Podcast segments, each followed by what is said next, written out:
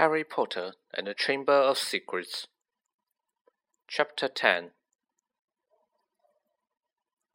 He came around, rain falling on his face, still lying on the pitch, with someone leaning over him. He saw a glitter of teeth. Oh no, not you, he moaned. Doesn't know what he's saying, said Lockhart loudly to the crowd, anxious crowd of Gryffindors pressing around them. Not to worry, Harry. I'm about to fix your arm. No, said Harry. I'll keep it like this, thanks. He tried to sit up, but the pain was terrible. He heard a familiar clicking noise nearby. I don't want a photo of this, Colin, he said loudly. Lie back, Harry, said Lockhart soothingly. It's a simple charm I've used countless times. Why can't I just go to the hospital wing? said Harry through clenched teeth. He should really, Professor, said Muddy Wood, who couldn't help grinning even though his seeker was injured. Great capture, Harry. Really spectacular. Your best yet, I would say. Through the thick of his leg around him, Harry spotted Fred and George Weasley wrestling the rogue bludger into a box. It was still putting up a ter terrific fight. Okay, stand back, said Lockhart, who was rolling up his straight green sleeves. No, don't, said Harry weakly. But Lockhart was twirling his wand, and a second later he had directed it straight at Harry's arm. A strange and unpleasant sensation started at Harry's shoulder and spread all the way down to his fingertips. It felt as though his arm was being deflated. He didn't dare look at what was happening. He had shut his eyes, his face turned away from his arm. But his worst fears were realized as the people above him gasped and Colin Creevey began clinking away madly. His arm didn't hurt any more, but nor did it feel remotely like an arm. Ah, said Lockhart. Ah, yes, well, that can sometimes happen, but the point is the bones are no longer broken. That's a thing to bear in mind. So, Harry, just a toddle about to hospital way. Ah, Mr. Weasley, Miss Granger, would you escort him? And Amanda Pomfrey will be able to, uh, tidy you up a bit. As Harry got to his feet, he felt strangely lopsided. Taking deep breaths, he looked down at his right side. What he saw nearly made him pass out again. Poking out of the end of his robes would what looked like a thick, flesh-colored rubber glove. He tried to move his fingers. Nothing happened. Lockhart hadn't mended Harry's bones. He had removed them. Madame Pomfrey wasn't at all pleased. You should have come straight to me, she raged, holding up the sad, limp remainder of what half an hour before had been a working arm. I can mend bones in a second, but growing back. You'll be able to, won't you? said Harry desperately. I'll be able to, certainly, but it'll be painful, said Madame Pomfrey grimly, throwing Harry a pair of pajamas. You'll have to stay the night. Hermione wanted, waited outside the curtain drawn around Harry's bed while Ron helped him into his pajamas. It took a while to stuff the rubbery, boneless arm into a sleeve. How can you stick up a Lockhart now, Hermione, eh? Ron called through the curtain as he pulled Harry's limp fingers through the, through the cuff.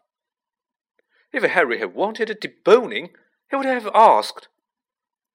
Anyone can make a mistake, said Hermione. And it doesn't hurt any more, does it, Harry? No, said Harry. But it doesn't do anything else either.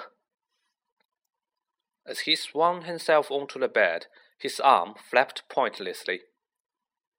Hermione and Madame Pomfrey came around the curtain. Madame Pomfrey was holding a large bottle of something labeled Skele-Gro. You are in for a rough night, she said, pouring out a steaming beakful and handing it to Ron. Regrowing bones is a nasty business. So was taking the skelly. It burned Harry's mouth and throat as it went down, making him cough and splutter.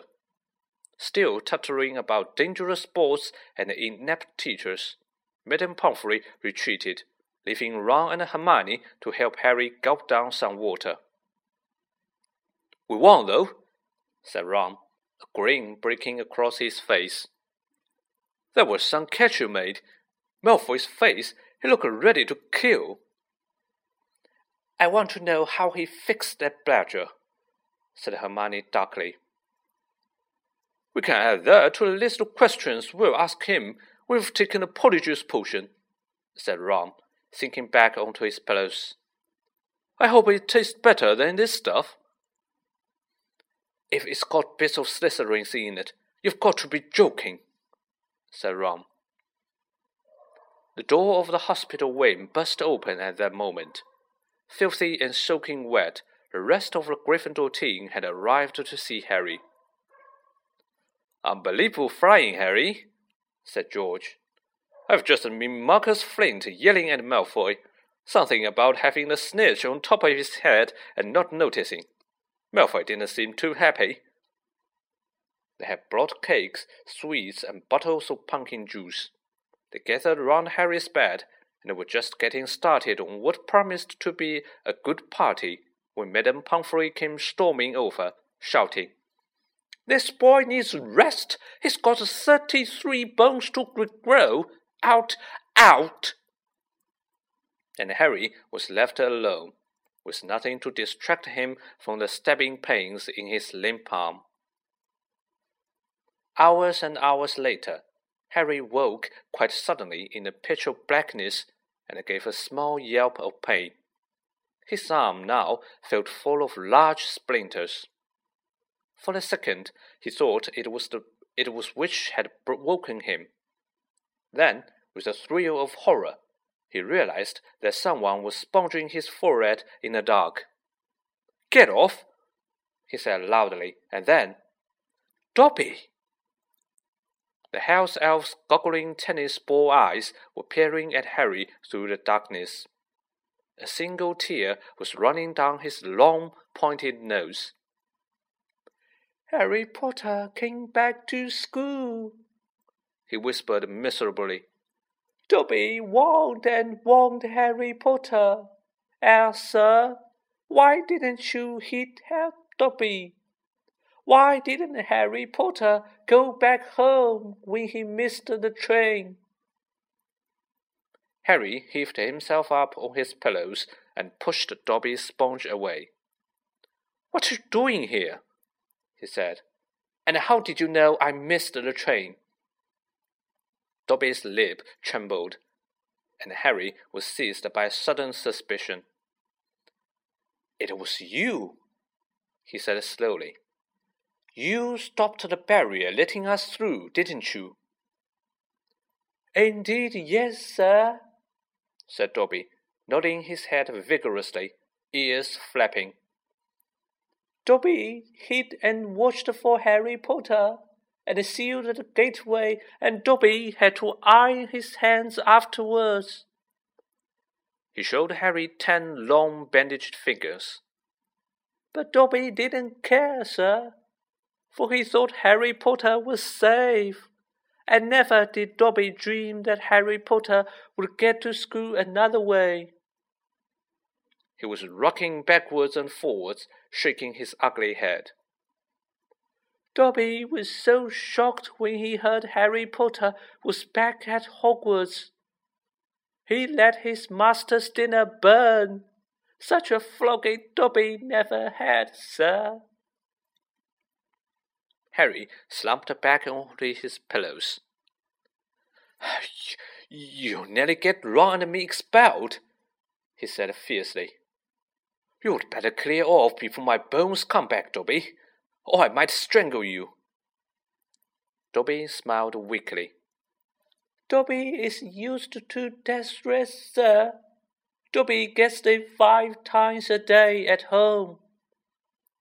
He blew his nose on the corner of the filthy pillowcase he wore, looking so pathetic that Harry felt his anger ebb away in spite of himself.